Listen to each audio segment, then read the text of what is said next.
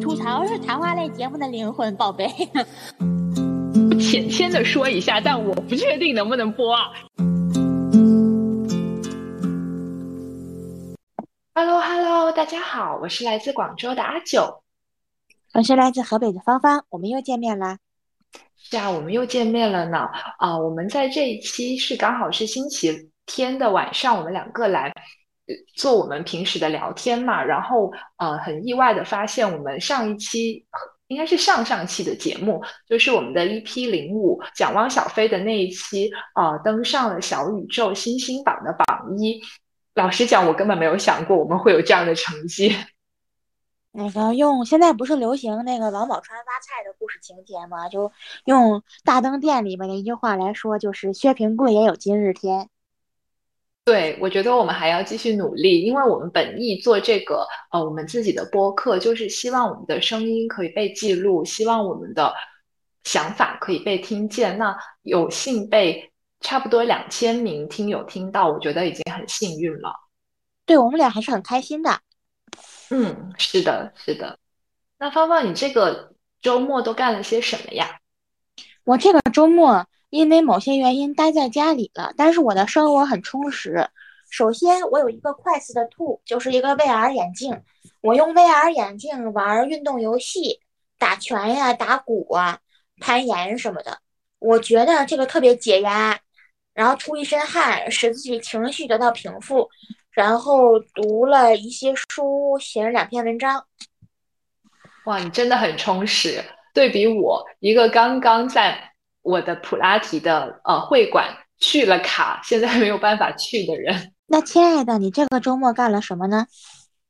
我这个周末呃星期五的下午下了班之后，就在高铁站欣赏我们广州高铁站人潮攒动。然后星期六的话，我就去看了电影。然后星期六的下午，呃，就是一起给家里人过了一下生日。然后星期天的话，大家一起喝了个茶，也就这样。那你的生活也挺开心的，有没有什么值得说一说的事儿呢？呃，因为喝茶呀，就是在广州人来讲，真的是一个日常生活习惯了。但我要纠正一下，我现在人不在广州，我在。广东省其他的城市，所以是可以堂食的。呃，那我这个周末看的电影呢，我可以跟各位听友分享一下。这个电影的名字叫《沼泽深处的女孩》，它是改编自呃一个还蛮有名的小说，叫做《拉姑吟唱的地方》。然后这个“拉姑”一开始我是不知道啥意思的，后来我就去 Google 了一下，然后人家告诉我说，原来“拉姑”就是小龙虾的意思，顿时就觉得。没有那种诗情画意在里面了，但这一部电影，我个人还是蛮推荐我们的听友，如果有机会，一定要去电影院，在大荧幕上欣赏电影，这个跟你平时在家里面看电影的感觉还是很不一样的。那关于这个电影，有什么值得说一说的事儿吗？那你怕不怕剧透啊？因为这个电影是有一个凶杀案的情节在里面的，如果我告诉你的话，其实相当于给大家剧透了。是这样的，因为我呢，可能暂时到不了电影院去。我觉得可能很多听友也是一样，你可以大概讲一讲这个故事。嗯，好，那我来大大概给各位听友讲一下这个故事。但是我前面也会跟大家听友讲说，如果你真的是一个看电影非常害怕剧透的小伙伴，你就可以直接跳过这一段，因为我们都有做那个时间轴哈。那这个故事是啊，发生在北卡。美国北卡罗来纳州的一个小镇上面，大概的时间线是上世纪五十年代到六十年代。呃，女主人公呢是一个大家族里面的妖女，就是最小的那个女儿。他们是住在一个风景如画的沼泽边，但是她的父亲不知道是不是因为曾经参与过第二次世界大战的缘故，有非常严重的家庭暴力倾向。啊，作为小女儿，她是多次看到父亲殴打母亲，而母亲因为不堪父亲的殴打，就从这个水边的小木屋逃走了。那么哥哥姐姐，就是大概有三四个哥哥姐姐吧，都相继离开，最后只剩下女主作为一个小小女孩一个人生活。因为父亲最后好像也是由于经济上的问题，还是由于精神上的问题也离开了。他就一个人住在沼泽边。那个时候呢，呃，美国应该也是在一个快速发展的阶段嘛，所以他其实是可以去接受一个公立学校的免费教育。但是他去了一天学校就被学校排挤，他就决定不去学校读书了，就自己在那个呃沼泽边挖贝壳，呃，自己在沼泽边海滩边这样生活，然后把贝壳拿去卖。呃，卖给有一对帮助他的好心的黑人夫妇，然后他就不再读书，所以她相当于整个少女时代有点像小龙女的感觉，就是她在一个风景如画的地方生活，但是接触不到什么太多的人，因为整个小镇上的人都叫她沼泽女孩，然后都看不起她。然后直到她还蛮大年纪，应该是十，就是它里面没有讲具体多少岁，但是应该是十五岁左右的时候吧。初恋男友就是跟他相识，那他的这个初恋男友人还蛮好的，是一个非常热爱大自然的男孩，就教会他怎么认字，教会他念书，然后他看就是一个人，当他接触到了文字之后，他才能把他对大自然的感官认知和对大自然的。领悟诉诸于文字和诉诸于画画。那他是一个画画非常有天分的人，所以他就开始创作一些自然的画册或者自然的画页。但是呢，这个初恋男友呢又要去上大学，所以初恋男友就跟这个女孩说：“那你等我回来。”但是到了一年还是两年之后约定的时间，女孩发现她的初恋男友并没有回来，她其实被抛弃了，所以女孩就觉得很崩溃。然后崩溃了之后，她又自愈了。自愈了之后呢，她又会发现，呃，就刚好很巧的原因，已经到了一九六零年代，然后她就遇到了第二个啊男友。那第二个男友呢，其实是一个，呃，还就是比较受人尊重的一个四分卫嘛，就是美国打橄榄球的四分卫，而且他也是有一份还不错的工作这样子。那第二个男友是在确定了自己要去娶另外一个未婚妻的情况下，一直在纠缠女主。然后女主发现他有未婚妻，就不想被他纠缠，但是这个男的就呃强迫她啊发生了一些关系，然后也强迫她去做她不想做的事，所以他们就发生了流血的冲突。然后女孩意识到这个男人就会像她的父亲一样，因为一旦他去踏出了家庭暴力的这第一步，这件事情就不能回头了，所以就一直在躲避他。那最后就是说呃。究竟是女主杀死了她的第二任男友，还是别人杀死她的这个第二任男友，还是说她这个第二任男友是呃自然原因由意外造成的死亡呢？这个就留给听友们去看。但可以肯定的是，她这个第二任男友是死掉了，女主又回到了就是呃她自己的房间，她自己的那个沼泽边的那个房间，然后来居住在呃这个地方。然后女主相当于就是说呃。变成了一个博物学家，然后著作等身，创作了很多本书，一直在这个他祖上传下来的沼泽生活。至少这个故事的结局还是好的。对，这个故事的结局是好的。然后这个故事一直带领的一条故事主线就是说，究竟是谁杀死了他的第二任男友？然后小镇上的人都怀疑是女主杀死了这个第二任男友。所以小镇上的人，呃，作为陪审团的人员，就一直在听女主的这个故事，就是这个故事线就是这样展开的。电影的主线就围绕着女主在法庭上打这个官司展开，女主的呃一生。然后我觉得它的安排还是比较巧妙的，而且它里面也用了动物去做一个隐喻，是说在这个小鸟天堂一样美丽的水边，呃，发生的故事是母螳螂在杀害公螳螂是没有错的。嗯，但是我觉得，至少不管是因为什么，可能这个女孩子比较有反抗意识也好，还是怎么样也好，至少这个故事的结局是好的。人世间有很多这样的故事，结局是很悲惨的。嗯，可能因为电影吧，所以有一个比较美好的结局，是这样的。嗯，真的很推荐大家去看一下这个电影，就是。它整个沼泽边的取景，还有那个大海，都会让我觉得现在没有办法出门的人会感觉到说大自然还是非常美好的。包括她跟她第一任男友去呃看夕阳的那个景，就像巴金笔下描绘过的小鸟天堂一样，就在新会的小鸟天堂，就很多鸟，白色的小鸟飞过来，然后在变成了淡紫色的那个晚霞边上，然后小鸟落下，然后一对恋人就坐在沙滩边上，还是非常美的。你的这个故事就是他父亲是参加过二战的退伍军人，后来家暴他妈妈这件事情，这件事情让我想起来白先勇的长篇小说《孽子》，孽子的人物设定也是这样的。孽子的主人公是一个青年，他叫李青，李青的父亲是一个四川人。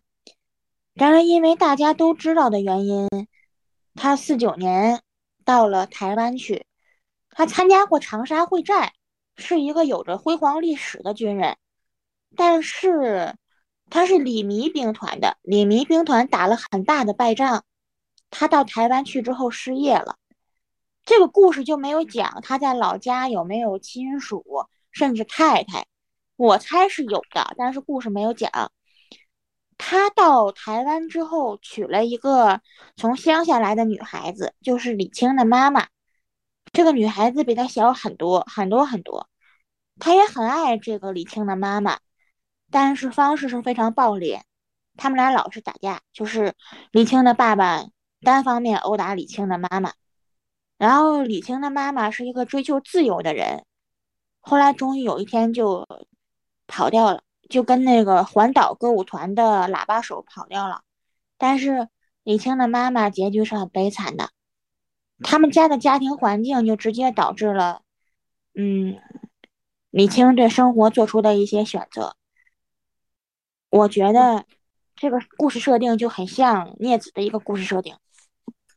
我觉得父母就是孩子的影子吧，就是父母是怎么样的，孩子很容易不能避免这个阴影。就像这个在沼泽深处的女孩，她的名字叫呃 Tia，她就是因为父亲是有非常严重的家庭暴力的倾向，所以可能导致她无法忍受一个男人是这样的，也有可能是谋害了她第二任的男友，这些都是有可能的嘛。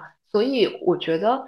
暴力是无法解决问题的，尤其是在亲密关系里，越是使用暴力的时候，越是没有办法平心静气的去说话，越是解决不了问题，就变成了一个恶性循环。而如果有小孩的话，小孩从小一长大就目睹到非常暴力的这一面，可能就是。激烈的争吵啊，或者是直接就是殴打呀，那他的内心就会非常缺乏安全感。那他在面对另一半的时候，可能男孩子就会选择说他也去打，那女孩子可能就觉得会有亲密障碍嘛，因为他不能，他从小就不能相信任何人。你说的是对的，这就是一种恶性循环，而且很多女孩子找到的配偶，嗯，明明他们很讨厌自己的父亲。但找到配偶，不知道为什么都很像他们的父亲，有很多人都是这样的。这就是我们上一期讲到的故事里面，就是你说的那个台湾人跟外省人，在你讲的这个故事里，其实我们不是上一期也跟听友们分享过，说徐妈妈就是小梅，她就是本地人，嫁给了外省人，山东人，然后徐爸爸就会暴力她，所以呃，她才要带着三个女儿离开徐家。而她三个女儿里面，呃，其中她的小女儿虽然一直自己站出来否认辟谣，说她老公没有打她，但是就是这种家庭暴力的新闻就一直持续不断的出现在台湾媒体里面嘛。那我觉得无风不起浪了，就是你说事实的真相是怎么样的并不重要，但是感觉这种人生的循环，这种情感的循环，它还是存在的。就是这样的，面对这种诉诸暴力的问题的情况，那么只有两种情况，呃，一种是这个女的最后被折磨死，或者被折磨的跑掉；另外一种情况就是女的的矛盾累积到一个顶点，嗯，做出非常暴力的事情。然后这种故事也有很多。嗯，是这样的，我觉得在传统社会里，尤其是东亚的传统社会，无论是日本、韩国还是中国，可能由于儒家思想是深入骨髓的，毕竟也有这么两三千年了，好像总会有男性作为父权强势的一方去欺凌女性的这种情况出现，而很多时候大家都会觉得习以为常，非常自然，就是这个事情好像就应该是这样去发展的。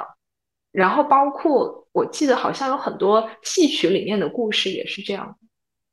确实是，就是很多事情哈，因为这样的事情太普遍了，只有闹出人，最后甚至只有闹出人命了，这件事情太不同寻常了，可能才会引起大家的关注。有些还会被改编成文艺作品。之所以被改编成文艺作品，可能是因为特别容易获得女性的共鸣，大家看着这个就想起自己的生活，就会掉眼泪的。当然也有老婆婆哈，就一边掉眼泪一边继续欺压自己的儿媳妇儿，这是另外一种故事。嗯，有一个评剧的传统剧目是根据北京清末的一个诗改编的，叫《居婉丁》。《居婉丁》讲的是什么呢？北京清末有一个旗人家庭，他们家的人因为非常好吃懒做，生活比较贫困。但是清末的时候战乱很多，他们家依靠在战乱中把金铺给捡了，发了一笔横财，才有钱给他儿子娶媳妇儿。这个家庭中呢，有老婆婆、大姑子、小姑子。老于世故的中国家长，在过去一看有这种情况的家庭，嗯，把女孩子嫁过去的时候都要考虑考虑。咱过去中国有一句话啊，叫“大姑子多了婆婆多，小姑子多了事儿多”。我只是复述这句话，不带我任何的感情色彩。但是你听我把鞠婉丁这故事讲完，你就会知道，嗯，它是不是具有一定的道理。在旗人家庭中，女孩子地位是比较高的，所以呢，她的老婆婆就是一个，就是这个故事的女主人公。这个老婆婆就是抢了金铺的女英雄豪杰吧，本来就是一个很刁的人。她大姑子跟小姑子跟她妈妈是一样的人，很想象这个儿媳妇在他们家遭受了怎样的虐待，然后丈夫又好吃懒做，非常的窝囊。在发生了一系列的矛盾冲突之后，这个女主人公这个小媳妇儿有一天晚上把脑袋。扎进水缸里，把自己淹死了。然后有别的人就跳出来打抱不平，去告状，说是这家人把小媳妇欺负死的。叶广芩还曾经在他的小说集《状元美》里边写过这个故事。叶广芩写这个故事的结尾似乎很符合当时中国的现实情况，就是女的死之后，娘家不干了，啊，跑出来闹，要赔钱。嗯，老舍在柳家大院里边写那个死了的小媳妇儿，也写了类似的结局。这就是中旧中国很典型的一个小媳妇儿遭受欺凌然后自尽的故事。我觉得这个就更进一步的反映了，在当时那个社会环境里面，并没有把人当人，就是把人当成一个物品，尤其是女人，因为她的家人。如果你们真的是关心他或者爱他，为什么不可以在他在被欺压的时候，你们作为娘家人站出来？完全没有，对吗？完全是等到说他已经遭受了非常惨痛的厄运之后，哎，这会儿娘家人全部都来了，这个就有一点好像是说他已经不行了，所以这个时候有人跳出来主张说他的保险理赔应该全部理赔给我，就是这样这个。这个真的是太无耻了。过去在中国，认为女的一定要属于谁，她是有一个所谓的人主，就是女的一定是属于这个人的。这个就真的是很拿女的不当人。甚至有一个参加过同盟会的女性，哈，她是个寡妇，嗯，她叫刘青霞。刘青霞的丈夫很早就死了，嗯。然后刘青霞夫家的亲属，当然刘青霞娘家哈也很有势力。刘青霞夫家的亲属就想来侵占这个当时叫绝户产，然后刘青霞一生气，就把这笔钱捐给了孙中山，剩下的办学校了。我觉得这个就是女性意识的觉醒。这是在刘青霞娘家有有人能依靠的情况下。她才能做出这样的选择。当然，女性意识的觉醒放在今天，可能很多事情又有一种新的解读方式了。但是我觉得最终还是女人要爱护女人，女人要包容女人。就抛开你说的那个婆婆跟媳妇之间的那个恶循环不提，我觉得同样是评剧，我看过的新凤霞老师演的《杨三姐告状》里面，就是完全讲的就是这个问题啊，就是杨二姐死了以后是谁来主张，谁来帮她争取她的权益，就是她的妹妹杨三娥嘛。因为她最有名的那段唱就是“尊听长休要怒气发，听我三娥把话拿”嘛，那不就是他妹妹要为他去，有点像滚钉板，然后就告状，但是也是妹妹在一直主张这件事儿啊。这出戏里，杨三娥的妈妈是一个胆小怕事的、非常规矩的农村妇女，她是不敢告状的，但是杨三娥劝她妈妈。这里也有一段唱，叫“三国列国而不懂，也不知前朝典故出在哪家。孩儿我听过古词，看过影，有几位烈女儿记下：熊冠娘突围把襄阳救，穆桂英大破天门一百单八。她们是女儿是女，她有烈胆儿心侠。”女儿主意拿定了，今日里到滦县，一定去告他。就是他可能不知道自己觉醒了女性意识，他就是一个非常泼实、非常大胆、非常耿直的农村姑娘。就因为我姥姥就类似于这种人，所以我对于这种女性是比较了解的。清楚你说的意思，所以你的意思是说。他可能没有想过，他的这个举动是女性意识的觉醒，只是很朴素的价值观告诉他说，他姐姐不能白死了嘛。确实是。哎，我觉得最终还是要女人自己先觉醒，比什么都强。这种觉醒有时候是非常血淋淋、非常义无反顾的。比如说，我看到的前一段唐前一段时间。唐山有这样一件事情，是一个女性和她对象，他们俩在一块儿，女的已经怀孕五个多月了。在嗯中国的某些话语环境里，结婚男方需要给女方一笔钱，这个叫彩礼。我们不来探讨彩礼这个问题的合理性，因为想探讨它花的时间太长了。我们只是作为一种社会现象来讨论这个问题。女方家呢，就跟男方结婚，大概要不到十万块钱。这个男方开始是同意了的，但是女方怀孕了，肚子月份越来越大，男方呢就悍然出具了一份协议。这份协议就写：第一，女的要把彩礼这个不到十万块钱带回男方家来，大家一起花。也就是说，这笔钱呢，嗯，女方家一分都得不到，要交还给男方。第二就是，男方婚前买的房子、财产等等，女方跟女方没有关系。第三是，女方将来一旦离婚了，从男方家任何东西都拿不走的。这个谁会签这样的婚前协议啊？这是脑子进水了吗？是的，这不是一个霸王条款吗？所以哈，就是我们是按照话语情境来讨论问题，我们不会。说大城市职业女性跟这位女性有什么可比性？我们只是按照话语情境来讨论问题。按照一般我们的思考方式或者以前的成立，哈，嗯，脑袋清醒的女性会把这个孩子打掉，然后跟他们家婚约作废。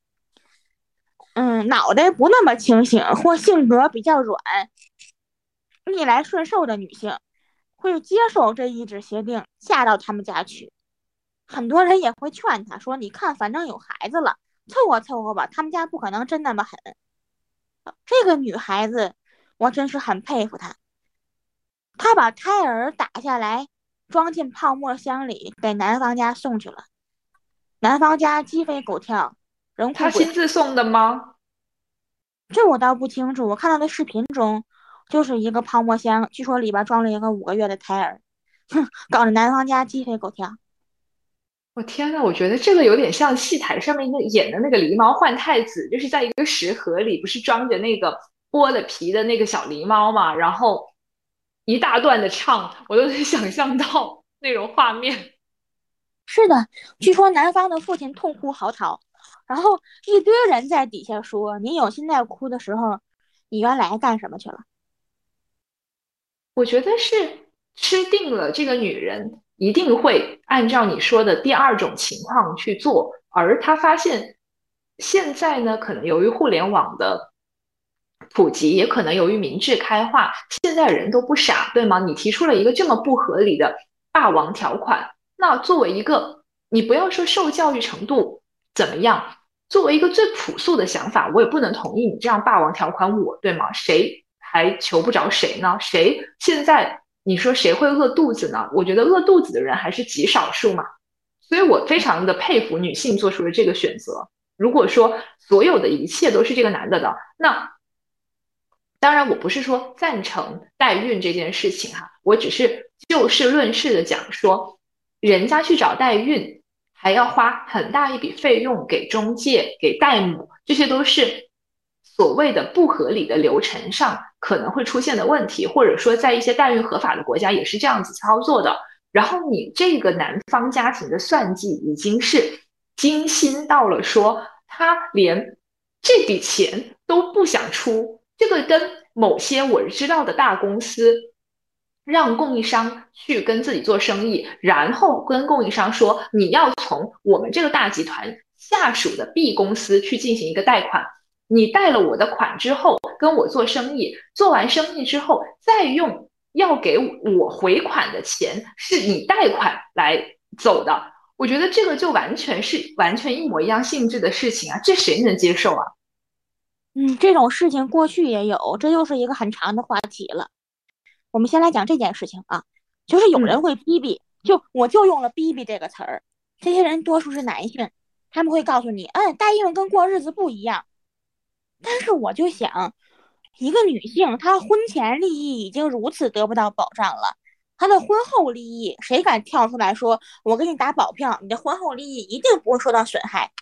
谁能打打保票？谁都打不了。而且人是会变的，事情是会动态的发展的，在这样的一种情况下，我觉得这个女方，无论她的小孩是几个月，我必须讲，因为前段时间美国的那个。堕胎法案也是闹得轰轰烈烈，然后也有很很多女性走上街，包括很多男性也支持女性去诉诸自己的代呃堕胎权。堕胎权这件事情，我个人认为完全是需要给予女方本人的，因为你没有女性的身体，你生不出这个小孩啊。就是这样，就不用讲什么。英美法系、大陆法系，或者是说啊英伦法系，你无论什么法系，你没有这个女人的子宫，这个小孩是生不出来的，就这么简单。那谁来诉诸说这个小孩子他是可以生还是不可以生？只有一个人可以做这个决定啊，就是这个子宫的拥有者啊。而且一个小朋友，我承认我们是要尊重每一个生命，但是这个小朋友没生出来之前。我还是维护他妈妈的利益，因为他还不是一个生命啊，他还只是一个胚胎啊。对呀，对呀，所以我觉得这个事情就女方做的干的漂亮。然后我不知道说发生了这么大一通轰轰烈烈的事儿之后，还有没有人敢嫁给这个男人了？嗯，我反正我听说的版本是他们家在十里八乡都很臭了。太好了，我们希望有更多的人是在婚前发现问题，而不要在婚后变成在沼泽深处的少女。是的，尤其是如果再生一个孩子，就我们想象一下电影情节，如果沼泽少女生下了一个孩子，然后再跟第二个丈夫或者说第二任男友狗扯羊皮，显然会麻烦的多得多，甚至她的第二第二任男友。会像某些不要脸的人一样，嗯，年轻的时候在外面胡作非为，老了要求回归家庭，家庭抚养他，只因为孩子是他生的。对，但我觉得我们一定要从根儿上扭转这个观念，是说没有子宫是生不出来孩子的，但精子可能对于孩子来讲真的没有那么重要。嗯，是的，是这样的。所以我看到另外一个事儿是，我星期天早上吧刷那个豆瓣儿，然后看到有一个帖子叫“不上班的苏州大学硕士”，呃，具体内容我就不讲了啊。呃，她是一个还蛮成功的从事体育教育类方面职业的女性。那她会讲说，她现在想要的就是呃，不想要自己花那么多时间去上班，而也觉得这辈子吃的苦都是男人带来的。所以发现，只要避免了这一点，自己无论是去学校里面教大家练瑜伽，还是去旅居，还是去做一个旅游博主，都没有任何的问题，生活也带自己非常好。所以我感觉越来越多的人都会因为看不到上升的可能性，所以选择了一种付出少、回报低但风险也小的生活。就是说，我不组建一个家庭，可能我没有办法获得更多的家人。但我有了更多的家人，我就要有更多的风险，更不确定的生活，因为我不知道未来会怎么样嘛。我肯定想保持一个机动灵活，这样子，我无论是去一个地方也好，或者选择放弃一个城市也好，可能相对而言都是容易的很多的。那你拖家带口，那说不好听点，逃难也不好逃啊。是这样的，我们说一个三观价值不那么正确的事情啊，就是婚恋市场中哈。你经常能看到我说叫婚恋市场，是因为所有人都这么叫，就是不是自己谈恋爱的，而是需要别人介绍的这一种。你要付给人家媒人钱嘛，所以称为婚恋市场。那么你经常能看到一个词，这个词叫无负担。所谓无负担，就是父母身体健康，有退休金，家里没有病人。嗯，如果离婚的话，孩子不在身边。就是这个叫所谓的无负担。嗯，我懂你什么意思，但我自己觉得，如果真的是这样子无负担的人，他为什么要走入这个市场呢？这个跟说难听一点，配种的市场有什么区别呢？是这样的，我们是坐在这里讨论这个问题，但是呢，我们是用平静的心态来看待每一个人的人生观。比方方说，有一个大姐四十多岁了。她才结婚，四十多岁了，生孩子当然就很困难了。啊，那也未必。你看人家徐熙媛，就是我们在上一期节目里面讨论的，她也生了两个哦。你听我往下讲这个故事，你就应该知道这个大姐跟徐熙媛有霄壤之别。这个大姐嫁给了一个也是四十多岁、从来没结过婚的光棍儿，然后就跟他说：“我可能生不了孩子了。”刚开始这个光棍儿是同意的。结果过了两年之后，看心里不平衡了，喝点酒对大姐非打即骂。大姐跟这个，呃，那个博主，那个视频主播哥们儿说说，你帮帮大姐吧，你帮帮大姐吧，我不想跟他离婚，他养活着我，我有吃有喝，我感觉挺好的。然后视频博主说，对不起大姐，我是主播，我也不是许愿池的王八，你跟我说这没有用。那这个事儿后来怎么着了呢？他就是一个树洞主播，咱也不知道后来怎么着了。但那主播三观很正，他说：“大姐，你出去随便挣俩钱，你就自够自己花了，你也不用受这份气。”然后我心里给他点了个大赞。我就想啊，你每天上街去给人家那个发传单去，一天好歹好歹你挣一百块钱吧，挣一百块钱就够吃饭了，犯不着受这份气。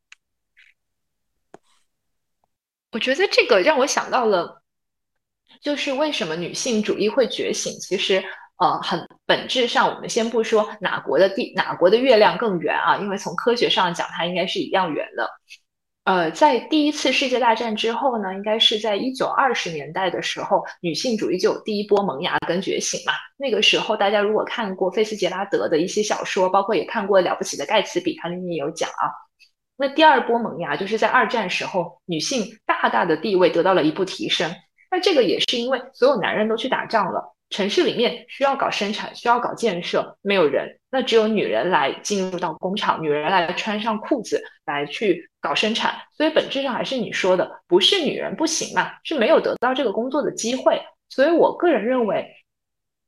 工作没有高低贵贱之分，只要咱们是凭力气吃饭，合理合法，你别搞一些歪门邪道的，比如说啊什么练什么功啦，又是啊就是做一些什么电话传销、诈骗这些东西。我觉得只要是一个合理合法的工作，那你有了收入，再怎么样也好，也会比说你一个人就待在家里面不劳动，或者说你作为全职主妇的这个职业强。当然，这个我仅仅是就我们现在的这样的一个法律法规的环境来谈，因为有的国家它是会保护家庭主妇的。主诉权利的，包括我们在上一期节目里面，我们也讲到了是大 S 的这个婚姻状况。那为什么要支付赡养费？也是因为某地区的法律可能跟这边的法律在这个方面的规定还是不一样的。而我希望，如果我们的听友里面有年轻的女孩子，还没有结婚的女孩子，你要搞清楚一点：你在网上看到的 UP 主也好，无论是啊一些通过打造人设说是给老公送饭的 UP 主。还是比如说，我们像油管上面的一个非常大的 UP 主，他叫做 Eat with 啊 Molly 吧，应该是，就是说她是个和服妈妈，她穿着和服带着女儿一起做饭，是非常温馨的。我也会经常看她的视频。但是这样的女性，你要想一想，这个和服妈妈以前是学习艺伎出身，相当于人家是扎扎实实学习了日本传统文化，选择了回归家庭。通过对日本传统文化的学习，现在来营造这样的一个视频给你看。你看他的视频，你作为一个中国人都能看到他的视频。你想一下，他有多少的这个播放收入？这些人，我觉得叫自由职业者，这个不叫家庭主妇。我们一定要搞清楚这两者之间的一个区别。就是这样啊，就就是因为我外婆还是我外婆，我外婆年轻的时候没工作，她嗯被我外公养活嘛，所谓养活。嗯，全职主妇这样一个工作，或者说他挣钱比较少，只能干一些短期工作。我外婆也想念书，也想工作，但是由于命运的某些戏弄，她这辈子没成功。她从小就教育我，一个女孩子要自己挣钱，要堂堂正正的活在三光之下，不能手背朝上冲人家要钱。哦哦，那咱俩的外婆虽然是南北有差异，但是本质思想是一样的。因为我外婆应该是新中国刚刚成立的时候第一批女工，就是她是进工厂里面的那种女工，所以我外婆从小就觉得说，就是过去的那种思想嘛，妇女能顶半边天，我们也没有什么跟别人不一样的，我们肯定是要自己工作的。所以说哈，我们可能没有任何大道理可说，但是很显而易见的。一个女性如果想实现自我价值，那么一定要承担起社会工作。我觉得社会工作这个定义是很广的。呃，我觉得不一定是说你一定要做什么样的工作，嗯，或者说一定要你把别人卷死，而是说你肯定是要找到自己的一个锚点。就像我们刚刚介绍的，我一开始看的那个电影，就是沼泽深处的女孩，她的那个锚点也是很清晰的。第一，她喜欢这片沼泽；第二，他是这一片沼泽一百多英亩的那个沼泽地的，他是继承人；第三，他在这片沼泽自己去挖贝壳，自己去做饭，自己洗衣服，然后他会用他在沼泽里学到的知识来出书。他也许没有上过学校，但是这些东西能帮助他自给自足。他没有说啊，因为我的第二任的这个。男朋友他是一个可能家境比较好的人，所以我就要扒着他会如何如何的想法，他是完全没有的。连这样一个女孩子，沼泽地继承人都受到社会的歧视，就可以想象那些什么都没有的女孩子，嗯，境遇会怎么样？对，就是我不是说要为了富士康或者说呃类似这样的大厂去开脱啊，我觉得这个没有必要。但确实来讲说。现在我们都能理解，说就业环境很难，就业压力也非常的大。但是还是希望各位听友，如果你是一个女性的话，你最好还是选择一个能够做点什么的一个岗位吧，或者说做点什么的一个工作吧。对，就是很简单。如果能读书、能学习，就去读书和学习。如果嗯，对于读书跟学习兴趣不大，或者生活压力太大的话，就选择一种不会被轻易取代的技术，我觉得也挺好的。是这样的，真的是这样的。没想到我们竟然在一个周日的晚上大谈，我们一定要搞搞好工作。作为一个社畜的，我现在心里慌的一批。我也是社畜啊，大家都一样。是的，我们既然把最后搞得这么伟光正。嗯，确实，以我们两个聊天吧，有时候是有大纲的，有时候就是随心所欲的聊。可能我们俩也没想到这一期聊天最后结局能这么沉重。不沉重啊，我们最后的结局就是工作就是好，感谢工作，这是我们人生的福报。周一明天就要到了，所以我们要好好的工作。喂喂喂，你说这话不怕雷劈你吗，亲爱的？来吧来吧，好了，那我们这一期的节目就到这里了，下期再见。如果大家有什么想听的话题，可以留言跟我们讲。如果我们能谈的话，肯定会满足大家的要求哟。拜拜，拜拜，谢谢大家，拜拜。these